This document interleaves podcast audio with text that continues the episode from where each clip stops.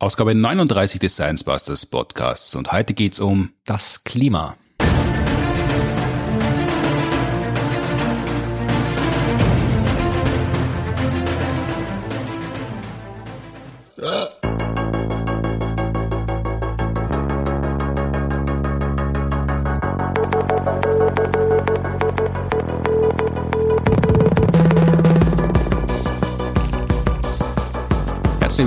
Zur 39. Ausgabe des Science Busters Podcasts mit einer Hybrid-Kennung, produziert wie immer mit Unterstützung der Uni Graz und der TU Wien.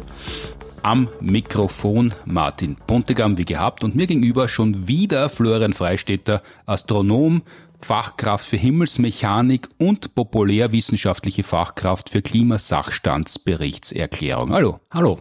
Letzte Woche haben wir uns über Himmelsmechanik unterhalten. Jetzt geht's ja ruckzuck, wie es in Kottern geheißen hat. Davor warst du in Folge 27 und 31, dann ist einige Zeit vergangen und heute zweimal hintereinander. Über Himmelsmechanik haben wir uns unterhalten in der letzten Ausgabe. Warum genau? Weil Himmelsmechanik super ist und die Wissenschaft der Bewegung der Himmelskörper und das, was ich in meiner astronomischen Forschungskarriere betrieben habe. Hm, kann man sich anhorchen in der letzten Ausgabe, wo Astronomie herkommt und was sie alles geändert hat, vor allem in den letzten 100 Jahren. Heute widmen wir uns deutlich irdischeren Problemen, nämlich der Erderhitzung geborene Erderwärmung. Vor ziemlich genau ein bisschen als einem Jahr kann ich mich erinnern, du bist auf einmal hektisch geworden, weil der neue IPCC-Bericht kommt heraus und den möchtest du unbedingt lesen, weil ein neuer Podcast entstehen muss, nämlich das Klima. Ja, also unbedingt lesen war jetzt nicht so mein großer Traum. Es ist nicht so, dass ich irgendwie jahrelang darauf hingefiebert habe, dass ich den endlich lesen darf, aber er ist erschienen, dieser Sachstandsbericht. Und ich habe mir gedacht, äh, da steht so viel drin und es wird so wenig berichtet drüber. Irgendwer sollte es mal komplett lesen, weil äh, die Leute haben sie auch nicht umsonst geschrieben, die es geschrieben haben. Und ich dachte, man sollte das komplett lesen, was da drin steht, weil es ist vermutlich wichtig. Damit man auch was davon hat, sollte man dann auch allen anderen davon erzählen. Und das wollte ich in Form eines Podcasts machen. Also habe ich mir vor gut einem Jahr sehr viele Gedanken darüber gemacht, äh, wie man so ein Projekt aufzieht, nämlich den umfassenden IPCC-Bericht zu lesen und in einem Podcast umzuwandeln. Mhm, und das ist auch gut gelungen, auch in unserem neuen Buch, das am 26. September erscheinen wird, gibt es ein Kapitel über die Arbeit des IPCC und worum es geht. Genau, das ist schon in einer Woche, kann man das schon kaufen und lesen. Das Buch heißt, äh, wenn man es nicht sofort findet im Buchgeschäft, Wissen ist das, was auch dann gilt, wenn man nicht dran glaubt. Das kann man dann gern den Verkäuferinnen und Verkäufern mitteilen, dass man dieses Buch gern haben möchte. Es schaut außen sehr schön aus, drinnen steht sehr viel Schönes drin. Vom Hansa Verlag mit Bildern und Grafiken vom Büro Alba. Ein wunderbares Buch, das man lesen sollte und davor gerne kaufen. Oder man packt es von jemandem aus, der es schon gekauft hat. Es ist 15 Jahre Science Busters, was in den 15 Jahren bei den Science Busters passiert ist, wie sie alles verändert und entwickelt hat, wie es begonnen hat, mit vielen Schnurren und was in derselben Zeit, zumindest teilweise in der Wissenschaft, passiert ist. Für alle, die nichts lesen wollen, weder den Sachstandsbericht noch unser Buch, gibt es das Buch natürlich als Hörbuch, auch ziemlich genau in einer Woche heraus und den Podcast Das Klima und diese Folge des Science Busters Podcasts. Worum wird es heute gehen? Um den Sachstandsbericht des IPCC, um den sechsten Sachstandsbericht des das heißt, IPCC. Die fünf davor lassen wir links liegen und kümmern uns nur um den sechsten. Äh, ja, natürlich. Ich meine, das ist ja ein fortschreitendes Projekt. Der Sachstandsbericht äh, gibt, wie der Name sagt, den Sachstand wieder und zwar zum Klima. Also das ist ein Bericht, wo alles drinsteht, was die Wissenschaft über die Klimakrise und die damit verbundenen Themen weiß. Das gibt's halt alle paar Jahre und man weiß es in der Wissenschaft meistens besser, als man es in der Vergangenheit gewusst hat, weswegen die fünften, vierten, dritten, zweiten und ersten Sachstandsbericht man nicht unbedingt lesen muss. Es ist nicht so wie bei einer Filmtrilogie, wo man die ersten Teile kennen muss, um den letzten zu lesen. Das ist nicht notwendig. Also es ist nicht wie bei Harry Potter, dass man keine Ahnung mehr hat, wo man einsteigt und so viel versäumt hat, wenn man erst bei, äh, beim sechsten Sachstandsbericht einsteigt. Äh, und selbst wenn die meisten Kapitel in diesem sechsten Sachstandsbericht fangen damit an zu erklären, was man im fünften Sachstandsbericht gewusst hat und was sich seitdem geändert hat an den Methoden und den Erkenntnissen. Also man kriegt sogar tatsächlich einen Rückblick auf das äh, bisherige. Aber nein, also es geht um den sechsten Sachstandsbericht, den aktuellen Sachstandsbericht, der am 9. August 2021 erschienen ist, zumindest der erste Teil. Was steht jetzt genau drinnen? Warum gibt's den und wer schreibt den? Also einer der Autoren eines früheren Sachstandsberichts, Daniel Huppmann, der war vor drei Folgen zu Gast und zum zweiten Mal Klimaforscher in Ausgabe 37 mit dem Titel Die Hitze der Stadt ist im Sommer brutal. wer sich an das noch erinnern kann, das war die erste Textzeile eines Reinhard Fenrich Sommerhits oben ohne. Und mittlerweile ist es so, dass die Hitze der Stadt im Sommer wirklich brutal war. Es ist der dritte oder viert heißeste Sommer überhaupt gewesen. Das klingt jetzt weniger spektakulär, aber nachdem so viele sehr, sehr heiße Sommer schon gegeben hat in den letzten 20 Jahren, ist das keine gute Nachricht. Abgesehen vom Daniel, wer schreibt denn damit? Ja, der Daniel war übrigens auch im Podcast Das Klima in der zweiten Folge gleich und hat da ganz genau erklärt, wie das mit dem IPCC-Bericht funktioniert und wer schreibt. Also das kann man sich auch noch gerne im Detail anhören. Das dauert eine Stunde oder so, da geht's nur um das. Äh, wenn man es kürzer sagen will, dann ähm, muss man zuerst mal klären, was das IPCC überhaupt ist, weil die mhm. geben es ja heraus, sonst weiß man auch nicht, wer schreibt. Also das IPCC ist eine Einrichtung der Vereinten Nationen, also das haben die Umweltorganisation der Vereinten Nationen und die Weltorganisation der Meteorologie. Die haben 1988 das IPCC gegründet, das Intergovernmental Panel on Climate Change, der zwischenstaatliche Ausschuss über den Klimawandel. Klingt das, das ist die deutsche Übersetzung, weil Governmental ist ja nicht zwischenstaatlich. Ja, aber so ein Intergovernmental. Also es ist halt, äh, geht darum, dass alle Länder der Welt idealerweise beteiligt sind an der Erforschung des Klimas, weil ja, das Klima nicht nur irgendwo in der Arktis auf einer Eisscholle sitzt und die Eisbären nervt, mhm. sondern überall auf der Welt ist. Und deswegen wurde diese internationale Organisation gegründet und zwar jetzt nicht zur Erforschung des Klimawandels. Das macht die Wissenschaft eh von selbst. Also die, die braucht da jetzt nicht extra aufgefordert werden, die Klimakrise, das Klima zu erforschen. Das haben die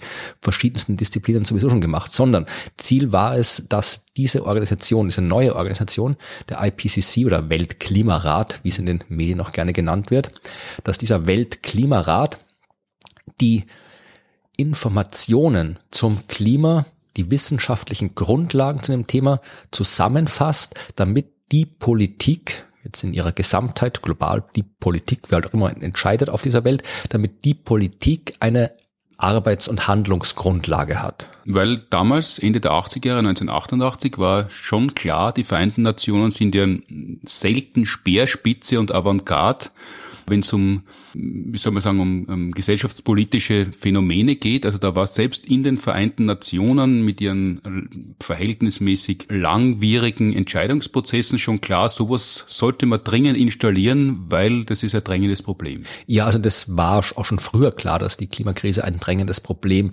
ist, beziehungsweise immer drängender sein wird.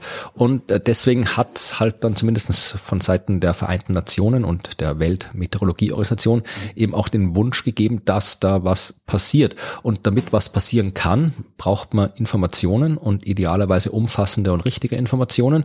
Und da das Klima halt ein globales Phänomen ist, müssen halt auch die Informationen von überall kommen. Und deswegen braucht es dann eben eine Organisation wie eben den IPCC, die sich darum kümmert, dass all diese Informationen zusammengetragen werden. Und das ist vielleicht wirklich nochmal wichtig zu wiederholen, dass äh, das, was in den IPCC-Berichten drinsteht, das ist keine neue Forschung. Also der IPCC, die Leute, die da mitmachen, die setzen sich nicht hin und sagen, so wir erforschen jetzt mal dieses und jenes, sondern da werden die Informationen, die bekannt sind, zusammengetragen, bewertet, in Kontext gestellt und zusammengestellt. Also das IPCC forscht nicht, das IPCC gibt's auch jetzt nicht, das ist jetzt nicht irgendwie so ein Institut, wo hunderte Leute drin sitzen da gibt's ein paar Leute, die Bürokratie und Büroarbeit machen und irgendwie Verwaltung machen, aber die Leute, die mitarbeiten am IPCC, das sind ganz normale Forscherinnen und Forscher, die überall auf der Welt ihren jeweiligen Disziplinen nachgehen und forschen und dann freiwillig und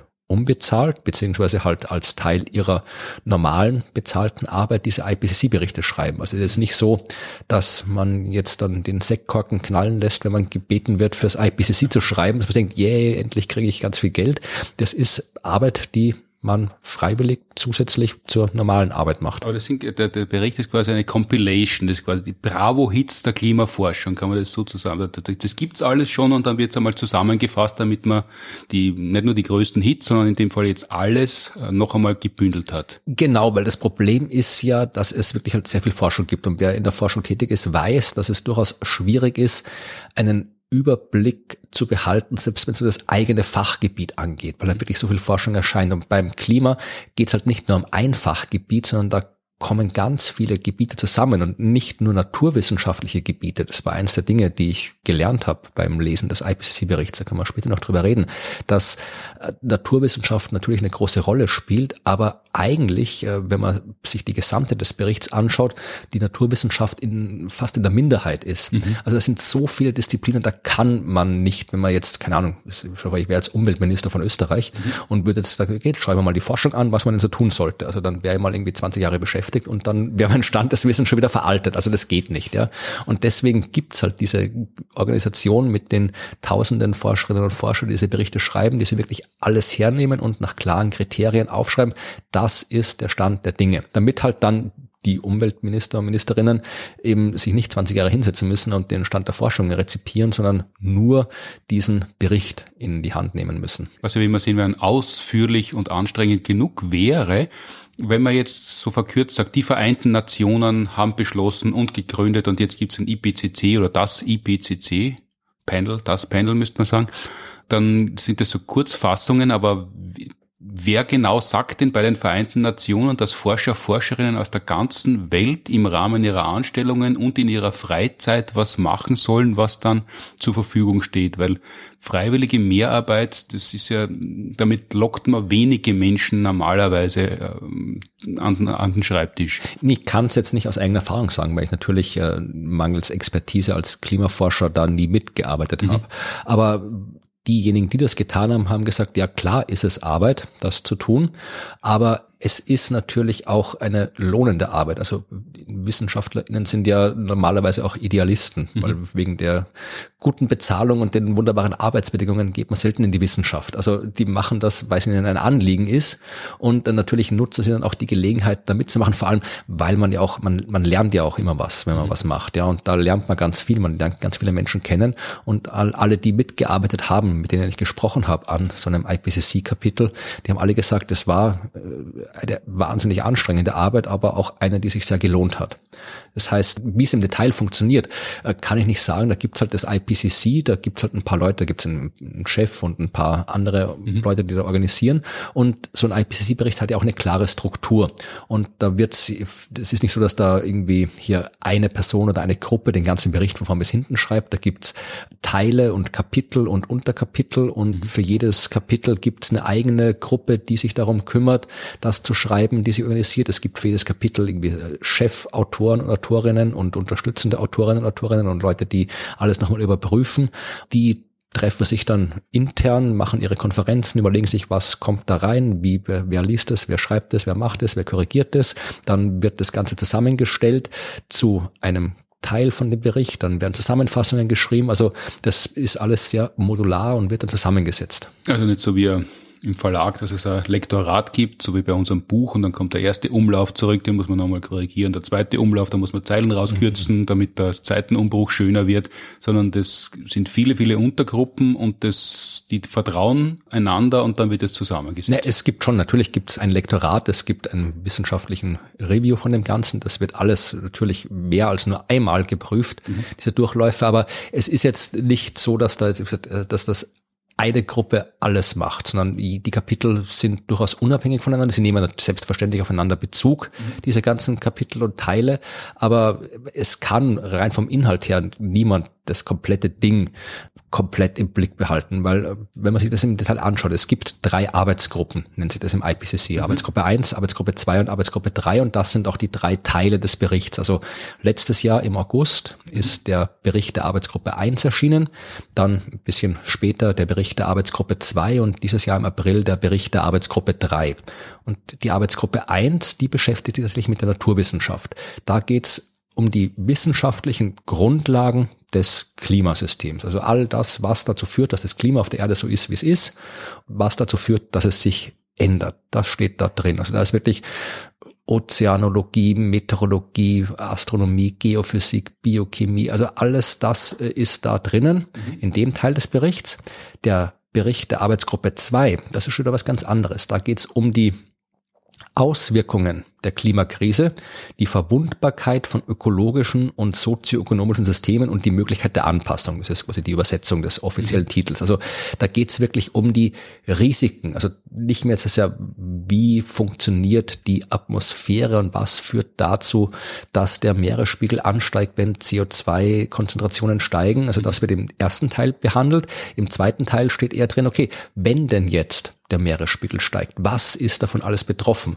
Was für Auswirkungen hat das auf die Energieversorgung? Was für Auswirkungen hat das auf die Landwirtschaft, auf die Infrastruktur von Straßen und Städten? Was für Auswirkungen hat eine höhere Temperatur auf Krankheiten? Äh, wie hat das Einfluss auf äh, Konflikte und äh, politische Prozesse? Also all das ist Teil von der Arbeitsgruppe 2 und da geht es halt dann sehr viel mehr um ja, Wirtschaftswissenschaft, Sozialwissenschaft, mhm. also Archäologie ist sogar aufgetaucht. Da haben sie mal irgendwie aus archäologischen Daten probiert herauszufinden, wie äh, Temperaturerhöhung mit Gewaltpotenzial korreliert. Also da haben sie wirklich irgendwelche jahrhundertealten äh, Skelette untersucht und selbst sowas findet dann seinen Weg in den IPCC-Bericht. Das heißt, wenn die Verteilungskämpfe Ärger wären, dann gibt's mehr gewalttätige Auseinandersetzungen? Jein, also es, es ist alles nicht so einfach. Das ist auch was, was ich gelernt habe, wie ich den Bericht gelesen habe. Also das ist quasi die äh, Fred Sinowatz hat das Vorwort geschrieben.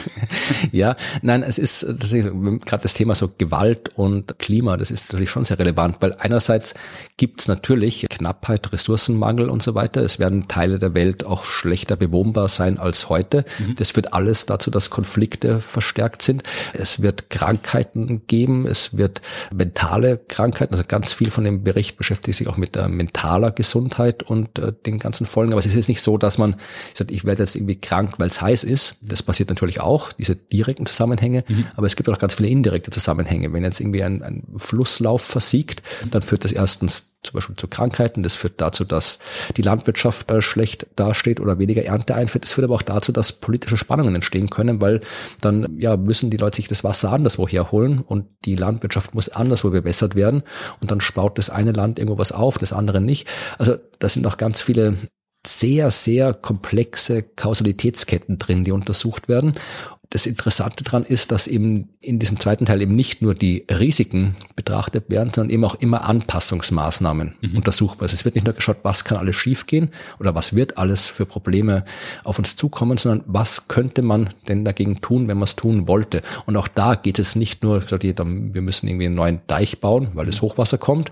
sondern eben auch da, da steht dann halt irgendwie drin, äh, da geht es um Verhandlungsstrategien und Diplomatie, wie man solche Sachen lösen kann. Also ich habe da sehr viel neue wissenschaftliche Disziplinen kennengelernt und auch durchaus gelernt, dass Klimawissenschaft weit mehr ist als Naturwissenschaft. Also wenn du neue Disziplinen kennengelernt hast, zum Beispiel, was kann man sich darunter vorstellen? Naja, zum Beispiel gerade diese ganze Geschichte mit diesen internationalen Beziehungen, dass es wirklich darum geht, wie Menschen miteinander umgehen, wie äh, Gemeinschaft miteinander umgehen, wie äh, Länder, Städte sich äh, organisieren können, Verhandlungen führen können. Da geht es wirklich um so simple Sachen, dass das zum Beispiel irgendwie WhatsApp-Gruppen eingerichtet werden können. Das wird man normalerweise nicht unbedingt als Strategie, als erfolgreiche Strategie für irgendwas ansehen. Aber da gibt es auch Forschung dazu, dass wenn jetzt alle Anrainer zum Beispiel an irgendeinem einem Fluss, wenn die nur halbwegs vernünftig Kommunikation zur Verfügung haben und mhm. sich absprechen können, dann lassen sich viele Probleme wesentlich leichter lösen, als wenn das nicht der Fall ist. Also auch solche Sachen, mit denen ich vorher nie zu tun gehabt habe. Äh, wie gesagt, diese ganze Forschung zu internationalen Beziehungen, die ist da enorm wichtig für die Klimaforschung. Mhm. Was ich auch äh, gelernt habe, was mich vorher nie interessiert hat, so alles, was mit Finanzen zu tun hat, also Börsenkurse, das äh, kenne ich höchstens aus meiner Arbeit mit Chaos-Theorie, wo man durchaus gut zeigen kann, dass das alles im Wesentlichen Glücksspiel ist, was da passiert. Nur halt Glücksspiel, das ernst genommen wird. Und auch das spielt aber natürlich eine große Rolle, weil wahnsinnig viel Geld und Ressourcen auf dieser Welt in den verschiedenen Finanzstrukturen, Finanzsystemen drin sitzt. Und die es ja auch sind, die das Geld bereitstellen. Also wenn, wenn jetzt irgendwie hier ein Land sagt, wir bauen jetzt 100 neue Windräder oder wir stellen jetzt die äh, Infrastruktur in den Städten um, dann mhm. kostet das Geld. Das Geld muss irgendwer bereitstellen. Die Firmen, die das machen, die Regierungen, die das machen, die müssen das Geld auftreiben oder bereitstellen. Und das passiert halt dann, indem es irgendwelche großen Banken halt dann mit ihren Assets und alles entsprechend verfügbar machen. Und mhm. das ist alles etwas, was das Klima und die Anpassung ans Klima beeinflusst, dass man festlegt, welche Finanzinvestitionen werden sich in Zukunft noch lohnen, welche sollen gefördert werden, welche sollen nicht gefördert werden, welche sind gefährdet. Ja, es gibt auch Untersuchungen, dass äh, ein großer Teil, bis zu irgendwie 30 Prozent bis 50 Prozent des Geld, das irgendwo in irgendwelchen Aktienfonds rumliegt, in Zukunft in den nächsten Jahrzehnten den äh, an Wert verlieren kann, weil natürlich so abgehoben diese ganzen Finanzströme auch sind, sie trotzdem irgendwo noch mit der Realität verkoppelt sind. Und wenn dann da irgendwelche Lieferketten, Warenketten passieren, wenn vor allem Versicherungen Geld ausgeben müssen und das werden sie müssen und vor allem die Rückversicherungen, die Versicherungen versichern. Ja, durch diese ganzen Naturkatastrophen, die stattfinden, da ist wahnsinnig viel Geld im Umlauf und all das beeinflusst die Art und Weise, wie man sich an die Klimakrise anpassen kann. Also auch das waren Dinge, die ich vorher mir nie überlegt habe und die ich da gelernt habe. Also kann es sein, dass ein Land, ein Staat beschließt, wir wollen gern gewisse Gegenden, die hochwassergefährdet sind, versichern und dann sagen die Versicherungen, machen wir nicht mehr?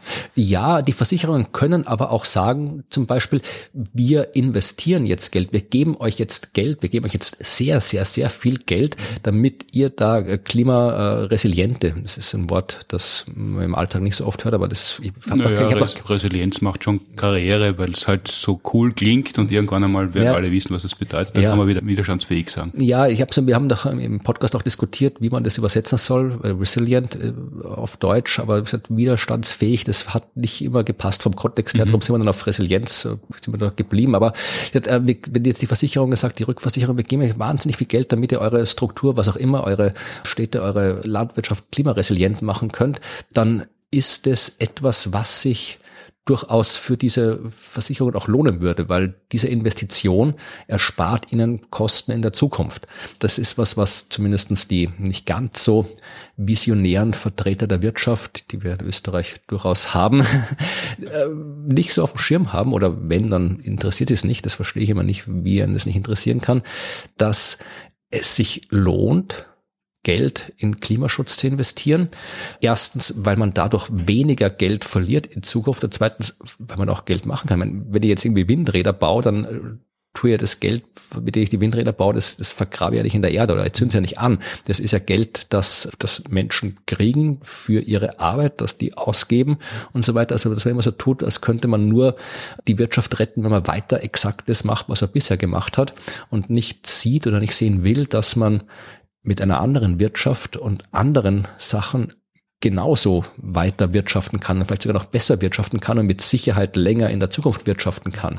Ja, also das ist was, was sehr viele in der Wirtschaft durchaus sehen. Und deswegen passiert da auf den Finanz- und Wirtschaftsmärkten durchaus einiges im Klimaschutz. Aber, und das ist fast so der Dauerbrenner im IPCC-Bericht, zu wenig. Also fast jedes Kapitel, zumindest in dem zweiten Teil, wo es um die Anpassungsmaßnahmen geht, endet mit der Feststellung, das, was bis jetzt getan wird, reicht nicht, um die Risiken entsprechend einzugrenzen. Ja, aber das ist ja eigentlich anhand dessen, was man so mitkriegt, wenn man aufwächst und lebt, kontraintuitiv, dass Versicherungen freiwillig viel Geld hergeben sollen, um ihre Geschäftsgrundlage für die Zukunft überhaupt zu sichern. Ja, aber es, es muss ja nicht alles irgendwie intuitiv sein. Also man, beziehungsweise ist ja schon intuitiv, wenn man darüber nachdenkt, weil die, das Geschäft der Versicherungen besteht darin, Geld von den Leuten zu nehmen und sehr selten, wenn was passiert, Geld zu zahlen. Die Klimakrise ist aber ein Phänomen, das zu, dazu führt, dass Dinge, die bis jetzt selten passiert sind, sehr viel öfter passieren. Mhm. Das heißt, die Versicherung muss dann auch sehr viel öfter bezahlen und damit lohnt sich deren Geschäftsmodell nicht mehr. Das heißt, dann kann die Versicherung entweder zusperren oder sagen, wir wollen viel, viel mehr Geld von euch. Dann werden die Leute sagen, das haben wir nicht. Mhm. Dann können sie auch zusperren. Oder sie sagen, okay, dann schauen wir halt, dass diese äh, Katastrophe, für die wir zahlen müssen, nicht so oft passieren. Dann lohnt es sich vielleicht auch unser Geschäft. Aber kann man das noch machen? Gibt es da genug Maßnahmen zu sagen, dass, dass die Katastrophen, die Sie jetzt schon ankündigen, dass die seltener passieren, weil die Grundlage für die Erderwärmung oder Erderhitzung, wie mittlerweile gesagt wird, ist in der Vergangenheit die Grundlage. Das, was kommt, kommt. Ja, aber das ist ein bisschen zu fatalistisch. Und über den Fatalismus können wir auch noch reden, der ist auch Teil des IPCC-Berichts. Natürlich kann man was machen, man kann immer was machen. Also es gibt schon sowas wie harte Limits, das ist auch etwas, was der IPCC-Bericht immer dazu angibt, also Soft- und Hard Limits. Mhm. Ähm, und die harten Limits, das sind äh, Limits, die dann dazu führen, dass man nichts mehr tun kann. Also ein hartes Limit wäre zum Beispiel, wenn ich auf einer Insel wohne, die zwei Meter über Meer ist und der Meeresspiegel steigt um drei Meter. Dann ja, da, da, da kann ich halt nichts mehr machen. Das ist ein hartes Limit der Anpassung. Aber so weit sind wir in den meisten Fällen noch nicht, mhm. dass wir diese harten Limits erreichen. Und man kann überall was machen. Ja. Man kann, das wird jetzt auch zu weit führen, weil das wirklich je nach Sektor äh, so wahnsinnig divers ist, die Anpassungsmaßnahmen. Also es gibt halt Anpassungen, die schnell gehen. Zum Beispiel, wenn es heiß ist, installieren wir überall Klimaanlagen. Das wäre aber etwas, was in der IPCC-Nomenklatur ähm, unter Fehlanpassung fallen würde, weil es funktioniert zwar, aber es bringt uns langfristig nichts. Dann gibt es ganz viele Anpassungsmaßnahmen, die damit zu tun haben, dass man zum Beispiel anstatt Klimaanlagen dafür sorgt, dass ja mehr, mehr Vegetation in den Städten ist, dass die Städte anders gebaut werden, anders organisiert werden. Das ist natürlich aufwendiger zu machen, aber dafür ist es langfristiger besser. Mhm. Das gleiche gilt bei Flüssen. Da kann man irgendwie einen Hochwasserdamm bauen, aber wenn ich den fünf Meter hoch mache und das Hochwasser ist sechs Meter, funktioniert es nicht. Diese Hochwasserverbauungen, die gehen, können auch kaputt gehen, dann funktioniert es nicht. Die führen auch dazu, dass das Problem sich nur woanders hin verlagert, nämlich ein Stück weiter runter den Fluss, wo die Mauer nicht steht. Oder man kann halt die Flüsse renaturieren. Man kann die Vegetation, die Ökosysteme an den Flüssen besser machen. Und das ist aber, all diese Maßnahmen gibt's, die kann man machen. Und man muss sie halt machen. Dann wird's funktionieren. Das Problem ist halt, dass sie nicht gemacht werden. Aber es, es gibt überall noch was, was man tun kann. Hm, das ist nämlich an Teil drei des Berichts, oder? Genau, also der, wir haben wenn man es jetzt zusammen Teil eins ist, sagt uns, wie, wie arg die Situation ist.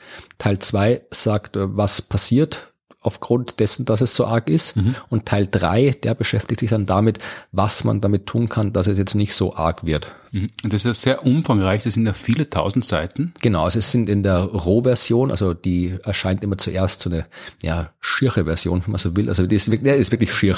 Wenn man so einen Text kriegt, als wenn ein Verlag als Lektorat zum Beispiel kriegt man irgendwie so einen Text, der hat dann irgendwie Zeilennummern und doppelten Zeilenabstand und irgendwie Wasserzeichen drin und die Abbildungen sind irgendwo noch nicht da, wo sie sein sollen. Das ist so die erste Version, die veröffentlicht wird vom IPCC und dann laufen da noch, werden noch so Kleinigkeiten korrigiert und sowas und so ein halbes, dreiviertel Jahr später erscheint dann eine schöne Version. Aber da wir angefangen haben zu lesen, sobald Informationen da waren, haben wir die schiere Version lesen müssen für unseren Podcast. Und in der schieren Version ist der Bericht ein bisschen länger. Das sind ähm, 10.000 und ein paar hundert Seiten. Und in der schönen Version, die hat auch ein bisschen eine kleinere Schriftart, sind es 9.000 und ein bisschen was Seiten. Aber so oder so ist es einiges zu lesen. Gewaltiges Volumen. Wie, wie kann man sich das vorstellen, wenn du dir das vornimmst? Dann hast du eine Kollegin, Wissenschaftskollegin angesprochen, das mit dir gemeinsam zu machen. Ihr habt euch aber noch nie vorher getroffen gehabt und du hast gewusst, ich muss jetzt in den nächsten Monaten die ganze Zeit irrsinnig viel kompliziertes Zeug lesen, neben allem anderen, neben Privatleben, neben Berufsleben. Ja, also prinzipiell viel irrsinnig kompliziertes Zeug lesen ist was, was man lernt, wenn man Wissenschaft macht. Also das mhm. gehört eigentlich zur Jobbeschreibung dazu. Da besteht eigentlich die Arbeit daraus, dass man ständig kompliziertes Zeug liest. Mhm. Also das ist was, was jetzt nicht das Abschreckende an sich war. Also das Problem an der Sache ist, dass ich muss das komplizierte Zeug nicht nur lesen, sondern ich muss es ja auch aufarbeiten und dann allgemein verständlich darstellen. Mhm. Das ist schon ein bisschen mehr Aufwand als nur zu lesen. Und ja, wir haben es uns, glaube ich, damals gar nicht im Detail überlegt, weil sonst hätten wir es vielleicht nicht gemacht, sondern wir machen das also einfach jetzt und haben dann natürlich auch unsere Arbeitsweise im Laufe der Zeit angepasst. Weil also so, so wie viele Menschen Eltern werden und äh, nicht genau wissen, was auf sie zukommt und dann schafft man es schon irgendwie, wenn man es schaffen muss. Ja, wenn man so will, äh, wie gesagt, haben wir, ist dieser Podcast unser ungewolltes oder komisches Kind, obwohl wir die Claudia übrigens immer noch nicht gesehen. Also mhm. das ist mehr, mehr als ein Jahr macht sie denn schon und ihr habt euch noch nie getroffen. Nein, wir haben keine Zeit, wir müssen einen Bericht lesen dauernd. ähm, ja, aber der, der Bericht hat, wie gesagt, äh, ist in Kapitel unterteilt und am Anfang haben wir es so gemacht, dass wir ich glaube, das erste Kapitel haben wir wirklich gesagt, okay, liest das erste Kapitel, ich lese das erste Kapitel und dann reden wir drüber. Dann haben wir bald festgestellt, dass das nicht praktikabel ist, wenn wir alle alles lesen, weil es wirklich viel ist zu lesen. Sind dazu übergegangen, dass wir es aufteilen. Also haben gesagt, okay, du liest den Teil vom Kapitel, ich lese den Teil vom Kapitel. Und äh, mittlerweile sind wir dazu übergegangen, dass, dass jeder bekommt ein Kapitel. Also ich lese Kapitel 1, sie liest Kapitel 2 und so weiter. Und dann erzählen wir uns gegenseitig davon, was drin steht. Das heißt, du liest nur die Hälfte und musst darauf vertrauen, dass das, was sie liest, ordentlich aufbereitet ist? Ja, und umgekehrt.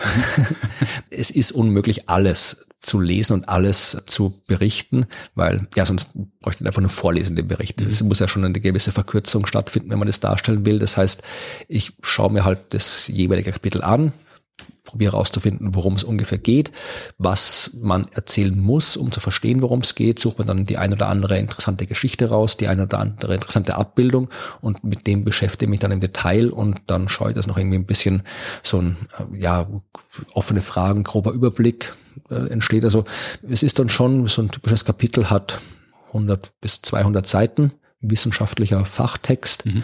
und da ist man dann halt ja schon so einen halben Tag, Tag beschäftigt damit. Nicht, nicht länger? Ja, es kommt darauf an, wenn man halt schnell lesen kann, was ich zum Glück kann, dann geht das fixer. Mhm. Aber wie gesagt, es ist jetzt nicht so, dass wir da jetzt so sehr in die Tiefe gehen, wie es die Leute tun, die schreiben natürlich, weil dann müsste man sich auch die auf jedes Kapitel folgende hunderte, tausende äh, Quellenangaben durchlesen. Ab und zu machen wir das. Wenn irgendwas ganz besonders interessant ist oder komisch ist, dann kramen wir auch nochmal die, die Quellen raus, aus denen das entstanden ist und schauen da nochmal rein. Aber ja, also natürlich kann man immer länger dran arbeiten und länger drin lesen, aber das geht halt nicht, weil es muss ja irgendwie ein Produkt rauskommen am Ende, das den Zweck erfüllt, nämlich erstens kürzer zu sein als das Original und zugänglicher zu sein als das Original. Und jede Woche noch dazu und ihr besprecht ja, was so ein bisschen halbgünstig ist, wenn man es nur hört, aber der, der Bericht ist ja öffentlich zugänglich, mhm. nehme ich an. Ja. Also der könnte ja Bestseller mhm. sein, weil er gratis aufliegt, so wie das äh, in Wien einmal im Jahr üblich war, oder glaube ich noch ist, dass es halt einmal im Jahr äh, ein Gratisbuch gibt.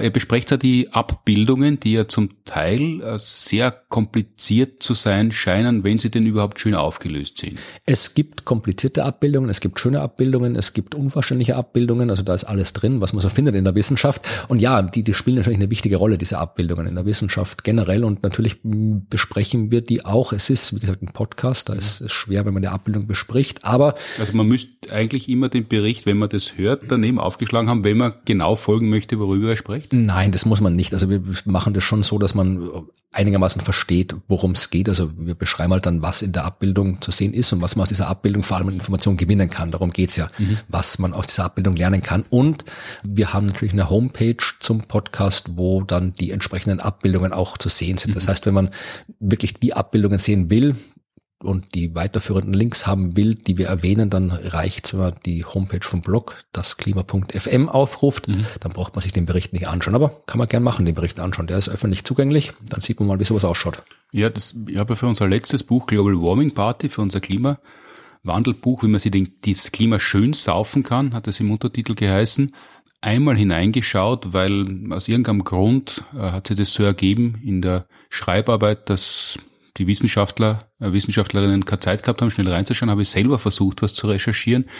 Das ist ja insofern schon kompliziert, selbst wenn man eine deutsche Version sie herstellen lässt über die Übersetzungsmaschine, ist das eine ganz seltsame Sprache. Ja, man, es ist, du hast noch die schöne Version gesehen damals von dem Bericht, ja.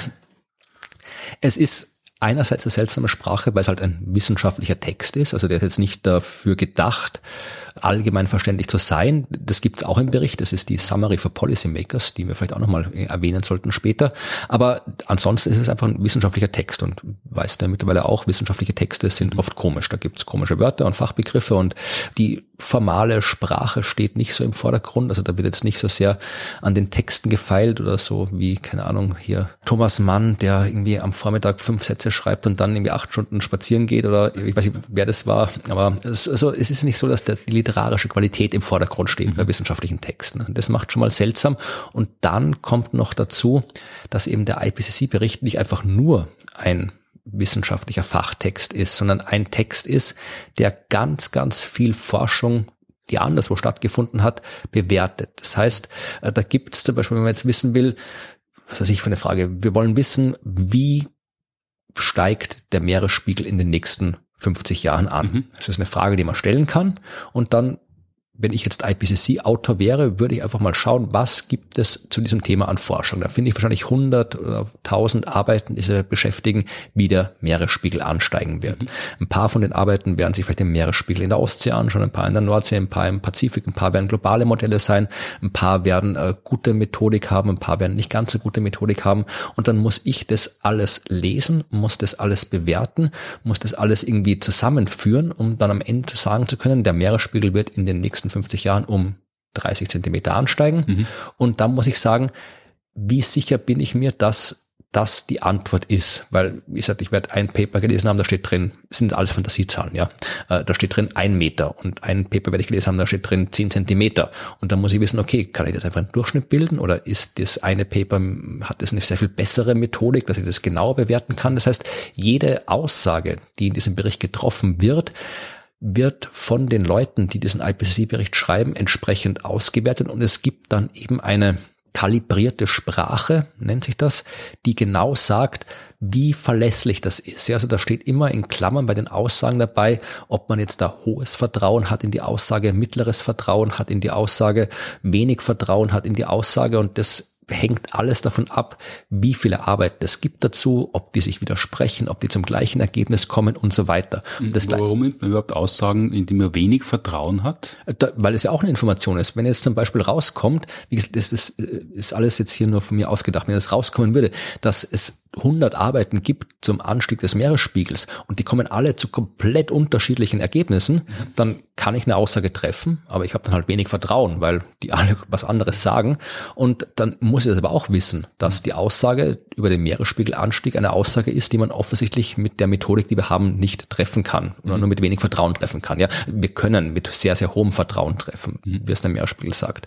Also gerade dieses diese großen globalen Aussagen, wie die globale Temperatur in Abhängigkeit von CO2 sein wird, wie der Meeresspiegelanstieg sein wird, das sind alles Aussagen, die das IPCC mit äh, extrem hohem Vertrauen treffen kann. Mhm. Und das Gleiche gilt auch, wenn das da steht, es ist wahrscheinlich, dass was passiert. Es ist unwahrscheinlich, dass was passiert. Das ist auch nicht die Alltagssprache, sondern es sind wieder aus der Auswertung der vorhandenen Literatur äh, numerisch bestimmte Adjektive, wenn man so will. Also da wird wirklich ausgerechnet, okay, mit all den Daten, die aus all den Quellen zusammengetragen werden, kann ich sagen, das, was da passieren soll, passiert mit einer Wahrscheinlichkeit, die zwischen 30 und 50 Prozent liegt oder mit einer Wahrscheinlichkeit, die höher als 90 Prozent ist. Und jedem dieser Prozentbereiche ist ein Adjektiv zugeordnet. Also halt, wie gesagt, wahrscheinlich, sehr wahrscheinlich, quasi sicher. Ja, und all das äh, muss man wissen, wenn man den IPCC-Bericht liest, dass das eben Aussagen sind, die alle eine konkretere Bedeutung haben als die Aussagen in der Alltagssprache.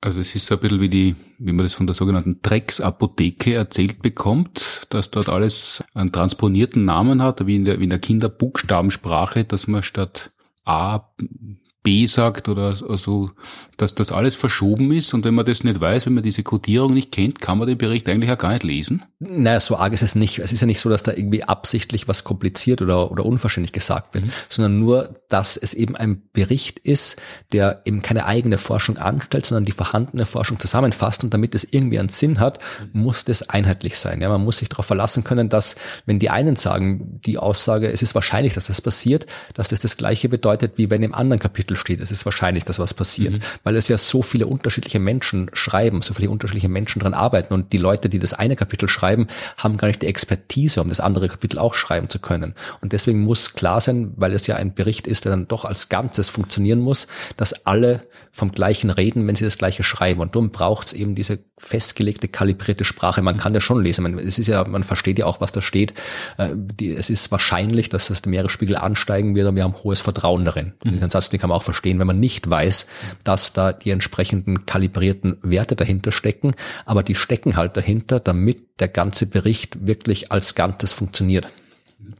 Und was, ich weiß nicht, ob es ganz neu ist, aber ungewöhnlich zumindest ist, dass es auch Aussagen gibt, wo drinnen steht, es ist sicher. Das war ja nicht immer so in den Vorgängerversionen, oder? Genau, also das ist auch etwas, was im ersten Teil drinnen steht. Da hat man sich wirklich auch die Mühe gemacht, Aussagen aus den vergangenen IPCC-Berichten zusammenzufassen oder rauszusuchen. Also was hat das IPCC im ersten Bericht gesagt über die Frage, äh, wer ist schuld am Klimawandel? Mhm. Ja, was stand im zweiten Bericht drin, was stand im dritten Bericht drin, was stand im vierten Bericht drin, was im fünften drin? Das ist eine sehr, sehr schöne Tabelle, die da drin ist, wo man wirklich sehen kann, kann, wie sich der Wissensstand entwickelt hat. Ja, und mittlerweile gibt es sehr viele Aussagen, da steht dann äh, drinnen, wir sind uns sicher, also virtually certain steht mhm. da drinnen, ähm, dass zum Beispiel eben der, die Klimakrise auf die menschengemachten Treibhausgase zurückzuführen ist. Das ist was, was mittlerweile jetzt ohne jeden Zweifel sicher ist. Steht auch so im Bericht drinnen. Und das war in den früheren Berichten eben, man hat sich auch schon denken können. Und wenn man die Leute gefragt hätte, hätten sie auch gesagt, ja klar sind wir das.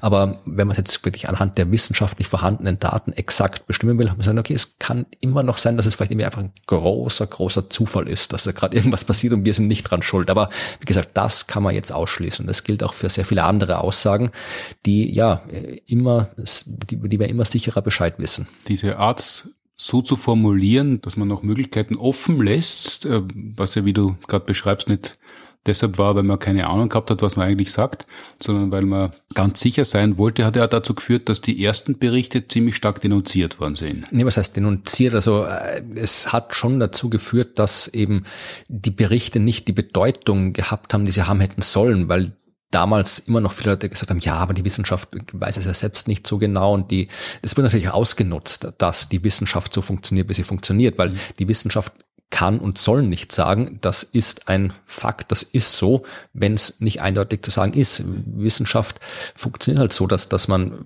viele Dinge zwar schon exakt sagen kann, aber bei vielen Dingen auch nicht. Und solange es nicht eindeutig klar ist, dass ein bestimmtes Phänomen eine bestimmte Ursache hat. Mhm. Solange die Möglichkeit besteht, dass es auch eine andere Ursache haben kann, dann muss die Wissenschaft natürlich sich überlegen, wie wahrscheinlich ist es. Nur weil irgendwie etwas so sein kann oder so sein kann, folgt daraus nicht, dass beides gleich wahrscheinlich ist. Das ist ein absoluter Fehlschluss. Man muss sich schon anschauen, wie wahrscheinlich ist es, dass das eine die Ursache ist oder das andere die Ursache ist mhm. und diese Wahrscheinlichkeiten und die Grenzen der Wahrscheinlichkeiten entsprechend kommunizieren. Aber wenn ich dann halt jemand bin, der gerne hätte, dass die Menschheit sich nicht um die Klimakrise kümmert, dann stürze ich mich genau auf sowas. Ja, dann ignoriere ich diese ganzen Feinheiten, dann ignoriere ich, dass es da unterschiedliche Wahrscheinlichkeiten gibt und sage einfach, ja, schaut, die Wissenschaft, die einen sagen das, die anderen sagen das, ihr haben keine Ahnung, kümmert euch nicht drum. Und mhm. das ist natürlich passiert mit den ersten Berichten. Das passiert immer noch, ja. Es gibt immer noch genug, die sagen, wir müssen uns nicht drum kümmern, obwohl der IPCC-Bericht jetzt wirklich in sehr vielen Aussagen Dinge eindeutig feststellen kann. Also dieses, die Wissenschaft ist eh nicht eins, die einen sagen so, die anderen so, das hört man ja, wir haben das in unserer letzten Folge auch schon besprochen, auch von den seriöseren äh, Exemplaren in unserer Regierung. Aber ich habe schon den Eindruck, dass der aktuelle Bericht deutlich ernster genommen worden ist und in der medialen Aufbereitung wenn man jetzt nicht gerade irgendein Trottelmedium äh, erwischt, das, das ganz seriös. Und da hat Daniel vor zwei Folgen gesagt, fast noch ein bisschen zu sachte, aber doch mit sehr viel Sachkenntnis berichtet wird, was denn Stand der Dinge ist. Ja, das ist ja auch fast nicht mehr anders möglich, weil, sagen wir mal, in den 80er Jahren, in den 90er Jahren, da haben wir zwar schon wissenschaftlich gewusst, was passiert und die Daten und Statistiken haben eindeutig gezeigt, das, was passiert. Aber mittlerweile sind wir an einem Zeitpunkt angelangt, wo wir die Klimakrise eben nicht mehr nur statistisch in Daten sehen, sondern auch ganz konkret in unserem Alltag sehen. Ja, wir sehen ja, dass äh, es nicht nur ab und zu mal heiß ist im Sommer, sondern dass es jeden Sommer heiß ist, dass es nicht irgendwie ja alle paar Jahre mal irgendwie eine Überschwemmung, eine Dürre gibt, sondern quasi ständig. Wir sehen, dass überall die, die, der Wald brennt. Wir sehen das alles direkt jetzt in unserem Alltag und insofern kann man das gar nicht mehr so ignorieren, wie es ist. Natürlich wird immer noch viel zu wenig berichtet. Ja, also über einen IPCC-Bericht, da ist halt an den drei Tagen, wo die drei Teile erschienen sind, viel medial berichtet worden und danach halt dann wieder nicht. Äh, natürlich wird über ganz viel andere Klimaforschung berichtet. Das ist schon, da hat sich schon deutlich was getan. Mhm. Aber ja, also die Dringlichkeit der Lage ist medial immer noch nicht so wiedergespiegelt, wie ich denke, dass sie wiedergespiegelt werden sollte. Aber da würde ja jeden Tag nur noch in den Zeitungen stehen, dass alles ganz katastrophal ist, man muss alles liegen und stehen lassen und sich nur um das kümmern. Naja, nein, das muss ja nicht drinstehen. Also man, abgesehen davon, dass es tatsächlich alles katastrophal ist und man eigentlich alles stehen und liegen lassen sollte und sich drum kümmern sollte, ja, kann man das ja entsprechend berichten. Ich meine, es wird jeden Tag in der Zeitung berichtet, was irgendwie der Kanzler macht. Es wird jeden Tag in der Zeitung berichtet, was die Fußballer machen. Da kann man auch jeden Tag in der Zeitung berichten, was das Klima macht. Also nur weil irgendwie ein Thema an einem Tag berichtet worden ist, heißt nicht, dass man am anderen Tag nicht auch berichten soll. Mhm, aber es passiert, also in dem Sommer ist ja fast jeden Tag irgendwas passiert und dann war das ja tatsächlich jeden Tag in der Zeitung. Ja, ja, aber das Klima, es liegt auch in der Natur der Sache. Die Klimakrise ist ein Phänomen, das nicht mehr weggehen wird. Mhm. Das bleibt uns die nächsten paar hundert Jahre mindestens und äh, wahrscheinlich sogar noch länger. Das ist, das geht nicht mehr weg. Das ist was, was dazugehört zum Leben und genauso wie alle anderen Dinge, die dazugehören zum Leben, muss man darüber berichten. Es gibt jeden Tag wird über das Wetter berichtet, ja, dann, weil es halt jeden Tag Wetter gibt und es gibt auch jeden Tag Klimakrise. Also das ist auch etwas, was man nicht unbedingt isoliert irgendwo berichten soll. Das ist einfach etwas, was überall in aller Berichterstattung Teil sein sollte, weil es Teil von allem ist. Bevor wir jetzt dazu kommen, was man denn machen kann, wenn man alles liegen und stehen lässt, du, der zumindest die Hälfte dieser vielen tausend Seiten gelesen hat, der ist, äh, der ist schon lange mit Klimaforschung beschäftigt. Wir haben unser letztes Programm Global Warming Party viele Jahre gespielt und schon davor uns beschäftigt, schon im, im vorletzten Buch, im äh, Warum landen Asteroiden immer in Kratern, war ein langes äh, Kapitel über Klimawandel drinnen kennst du da gut aus und hast tatsächlich eine Zusammenfassung geschrieben für alle, die ja Reader's Digest haben möchten, äh, für alle, denen das noch was sagt. Was denn da, wie soll man sagen, die Grundlagen für kommende Entscheidungen sind? Ja, natürlich. Äh, es gibt eine offizielle Zusammenfassung jedes Kapitels, aber selbst diese offiziellen Zusammenfassungen haben teilweise 40 Seiten und mehr. Es ist, selbst wenn man das lesen will, ist man schon eine Zeit lang beschäftigt und darum habe ich auch für unser Buch, was rauskommt, eben so ein paar wirklich grundlegende Aussagen zusammengefasst und das sind wirklich Zitate, also die klingen auch so, wie sie stehen im Bericht. Ich habe sie nur auf Deutsch übersetzt und das klingt halt dann so, ja. Zum Beispiel, es ist eindeutig, dass der Einfluss des Menschen die Atmosphäre, den Ozean und die Landflächen erwärmt hat. Also da ist nichts mehr mit kalibrierter der Sprache, das ist eindeutig. Da gibt es auch nichts mehr zu interpretieren. Die globale Oberflächentemperatur wird bei allen betrachteten Emissionsszenarien bis mindestens Mitte des Jahrhunderts weiter ansteigen. Das heißt, egal was wir tun, es wird wärmer werden. Selbst wenn wir jetzt sofort aufhören, irgendwas zu tun, wird es trotzdem wärmer werden. Eine globale Erwärmung von eineinhalb Grad und zwei Grad wird im Laufe des 21. Jahrhunderts überschritten werden. Das ist fix. Mhm. Es sei denn, wir schaffen es in den kommenden Jahren die CO2-Emissionen drastisch zu reduzieren. Und kommenden Jahre heißt nicht irgendwann, das heißt wirklich in den kommenden Jahren, also nächstes Jahr, übernächstes Jahr. Und drastisch heißt drastisch. Das heißt nicht irgendwie, ich fahre halt nur 50 kmh statt 100 kmh im Auto, sondern das heißt drastisch, ja.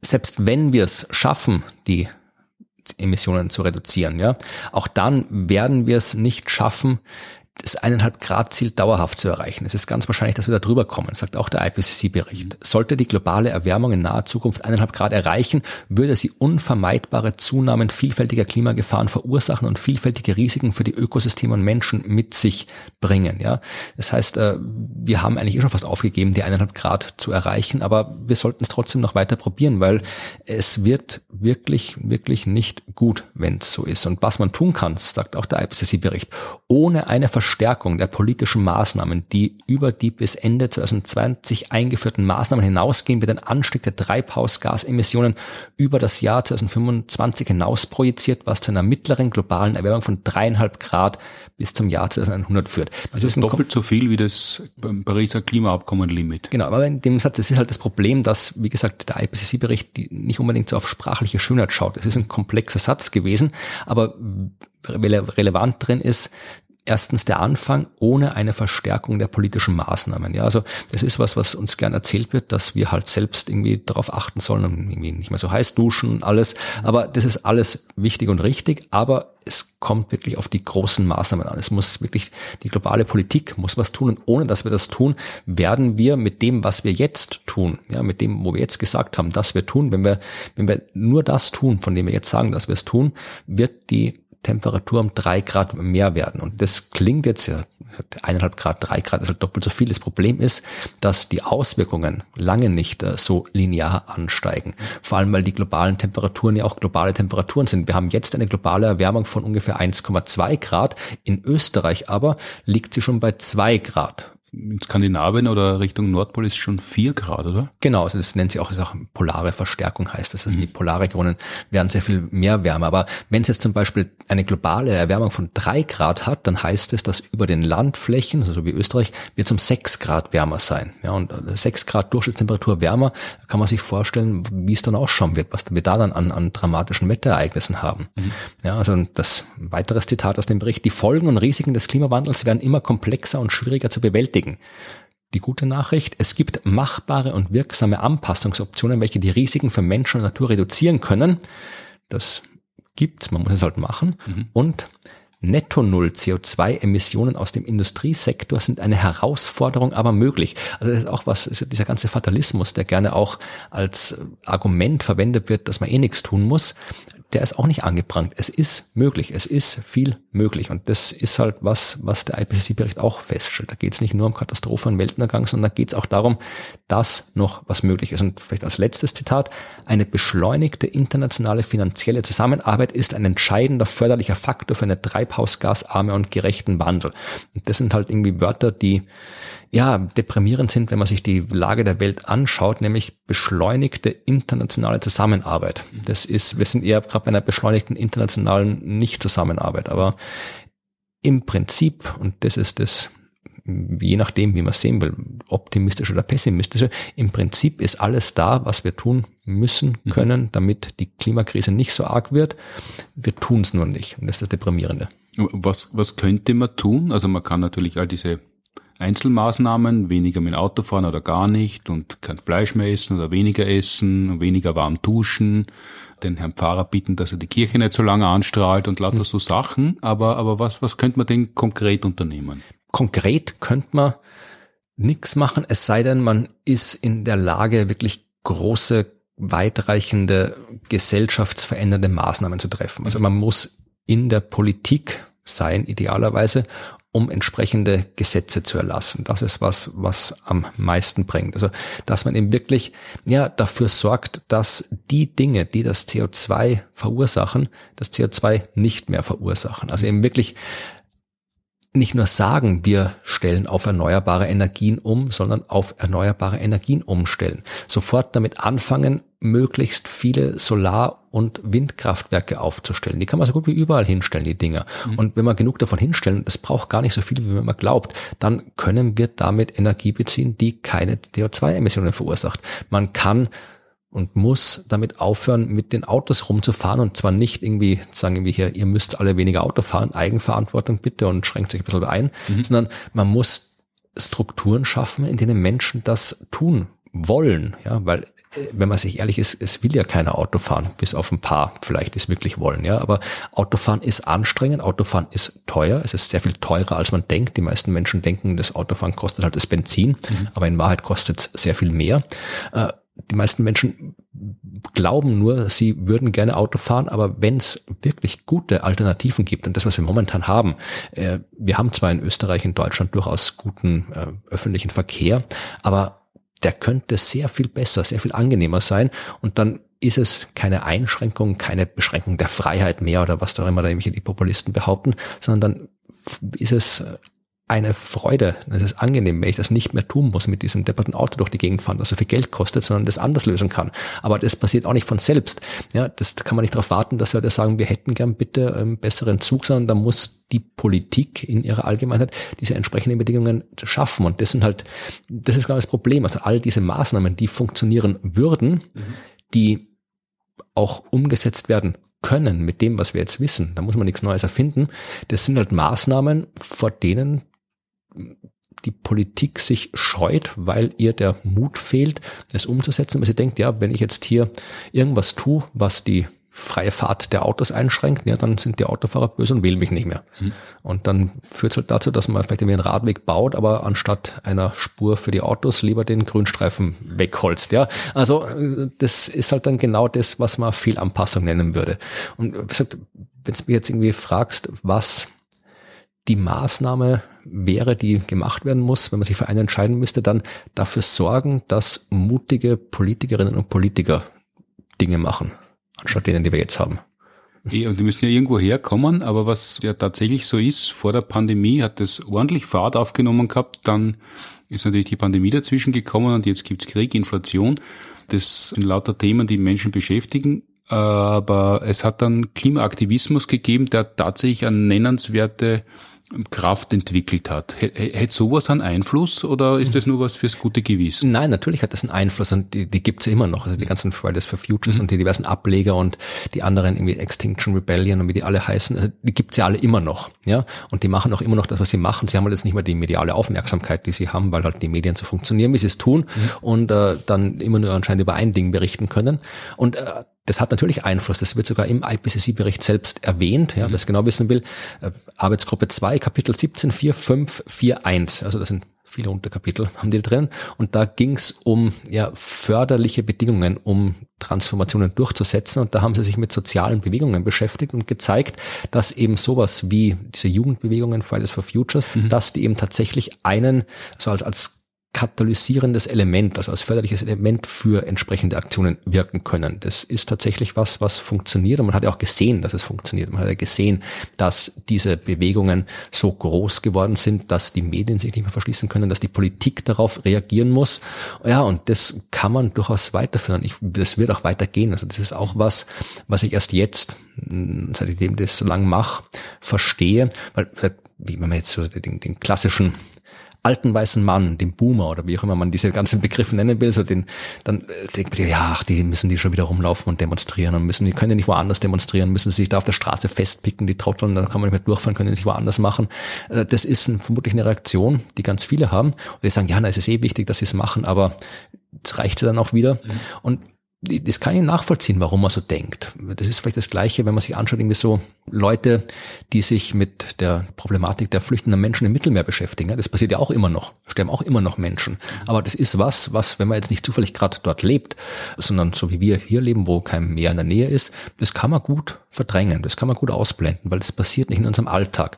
Das ist dann nur was für Leute, so irgendwie, äh, die in Flüchtlings-NGOs arbeiten, die beschäftigen sich jeden Tag damit und sehen das jeden Tag. Und die können dann nicht mehr anders als daran denken und drum gehen die den Leuten auch so auf die Nerven damit, ja, dass sie da gefälligst was tun sollen, was helfen sollen.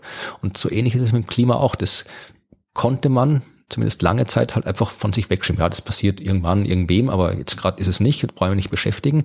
Und dann gehen einem halt diese Aktivistinnen auf die Nerven. Und so ging's mir auch, also jetzt nicht ganz so arg war ich nicht, aber mhm. es war halt auch was, ich konnte, habe halt gewusst, dass Klimakrise gibt's und das wird arg werden und das ist schon auch gut, dass was getan wird, aber ich habe es immer wieder so aus meinem Alltag auch durchaus rausgebracht. Aber ja, seitdem ich jetzt wirklich quasi jeden Tag mit diesem IPCC-Bericht beschäftige, kann ich diese, dieses Engagement, dieses, diese Wut der Aktivistinnen völlig verstehen, weil wenn man so sehr damit konfrontiert wird, dass man es nicht mehr ausblenden kann, dann, dann kann man eigentlich kaum noch verstehen, wie Menschen sich so verhalten können, wie sie sich verhalten. Wie man jetzt wie bei uns äh, der, der Umweltsprecher der ÖVP sagen kann, äh, ein Gesetz, ein Klimaschutzgesetz hat keine Priorität, das ist nicht wichtig, wie man sowas sagen kann. Ja, weil das ist so gesagt, ja, atmen ist jetzt nicht wichtig, da braucht man jetzt uns nicht drum kümmern. Also ich kann diese Wut, diese, diese, diesen, dieses wirklich extremes, diesen Aktivismus völlig verstehen und ich weiß aber nicht, wie man alle anderen dazu bringen kann, dass sie das Gleiche tun, weil es kann jetzt nicht in einen IPCC-Bericht lesen. Das wird vermutlich auch nicht keine Taktik man sein. Man kann die Podcasts anhören, aber ich kenne ja auch dich schon relativ lang und je nachdem, mit welchem Kapitel du dich gerade beschäftigt hast, äh, bist du manchmal ganz schön aufgebracht, weil du eben gerade gelesen hast, was passieren müsste, was passiert ist, was die Konsequenz ist und da kannst du ja einen nennenswerten Zorn entwickeln das ist überspitzt formuliert in einem Buchtitel eingeflossen, mhm. nämlich äh, wie man eine Pipeline in die Luft jagt. Ja, also habe mich ich geschrieben, das ist ein Buch, das gibt schon länger, das ist von Andreas Malm, ein schwedischer äh, Politikwissenschaftler, Ökologe. Das ist ein sehr interessantes Buch. Da geht es um die Frage, warum der Klimaaktivismus eigentlich nicht gewalttätig wird. Mhm. Weil könnte man sich eigentlich denken, man, warum demonstrieren die alle immer noch friedlich? Warum, warum fangen die nicht an, irgendwie hier Fabriken anzuzünden? Warum fangen die nicht an, mhm. äh, Autos die Reifen aufzustechen oder sonst irgendwas? Irgendwas. Das wird es vielleicht geben, vereinzelt. Aber wenn man sich anschaut, äh, warum das angesichts der, der Problematik, angesichts der, der Folgen des Nichtstuns, könnte man sich schon denken, warum, warum sind die alle immer noch so ruhig vergleichsweise? Und diese Frage untersucht halt äh, der Andreas Malm in dem Buch. Und äh, die Antwort lautet meistens, naja, wenn man, wenn die jetzt alle irgendwie äh, gewalttätig werden, äh, dann, dann ja, verlieren sie die Unterstützung der Öffentlichkeit, weil dann will keiner mehr mitmachen. Aber da zeigt er auch, dass das historisch gesehen tatsächlich gar nicht so ist. Also wenn man sich so anschaut, die Bürgerrechtsbewegungen in den USA oder die Frauenrechtsbewegung so im Ende des 19. Jahrhunderts oder auch irgendwie hier die indische Unabhängigkeitsbewegung mit Mahatma Gandhi, all das, was immer so als Beispiel für, für äh, die, den Erfolg des friedlichen zivilen Widerstands gezeigt wird, dass das immer auch äh, begleitet worden ist von radikaleren Gruppen, die dann eben gewalttätig geworden sind. Und wenn es um Gewalt geht, dann redet auch Malm immer nur von Gewalt gegen Sachen und nicht Gewalt gegen Menschen. Also das ist da schon, da ist schon eine Grenze, die auch dort gezogen wird. Mhm. Aber gesagt, dass immer, er argumentiert halt, dass immer es die Gewalt, die radikaleren Elemente gab, die tatsächlich irgendwie Druck durch Gewalt ausgeübt haben und gleichzeitig gab es die gemäßigteren Gruppen, die dann eben das, was aus diesem Druck entstanden ist, genutzt haben, um die Veränderung herbeizuführen. Mhm. Und äh, es kommt in dem Buch kein großes Fazit, also es ist auch kein Aufruf dazu, äh, gewalttätig zu werden, aber es zeigt halt sehr schön und eindringlich, dass der Klimaaktivismus sich gerade irgendwie so einer Grenze befindet. Man sieht ja auch irgendwie, es gibt ja auch schon durchaus radikalere Klimaaktivismusgruppen, also die dann eben wirklich die Straßen blockieren, was man viele Leute, die Autos fahren, schon als, als extreme Gewalt betrachten. Ja, was ja gar nicht so Neues ist, weil Bauern in allen Ländern protestieren immer wieder, indem sie mhm. Mist wohin leeren und Straßen stunden oder tagelang mhm. blockieren. Ja, also in dem Fall geht es auch nicht nur um die, die Blockaden, sondern geht es halt wirklich darum, wie gesagt, der Titel, da will man eine Pipeline in die Luft jagen. Und das ist deswegen ein Titel, weil er sagt ja, eine Pipeline könnte man eigentlich problemlos in die Luft jagen. Die, die, sind, die sind lang, die Dinger, mhm. die liegen oft irgendwo rum, wo niemand ist, in der Wüste oder sonst wo. Die kann man nicht komplett schützen. Also eigentlich könnte, könnte man locker hingehen und die Dinger sprengen. Und die Frage ist eben, warum tut man das nicht? Und das ist der Ausgangspunkt für das Buch. Also wer sich mit dem Thema beschäftigen will, ich habe das gelesen, ich fand es sehr, sehr spannend, das Buch. Mhm. Aber es ist keine Bastelanleitung für einen Sprengsatz, mit dem man sprengen könnte. Nein, da kann man, findet man auch im Internet, da muss man anderswo schauen.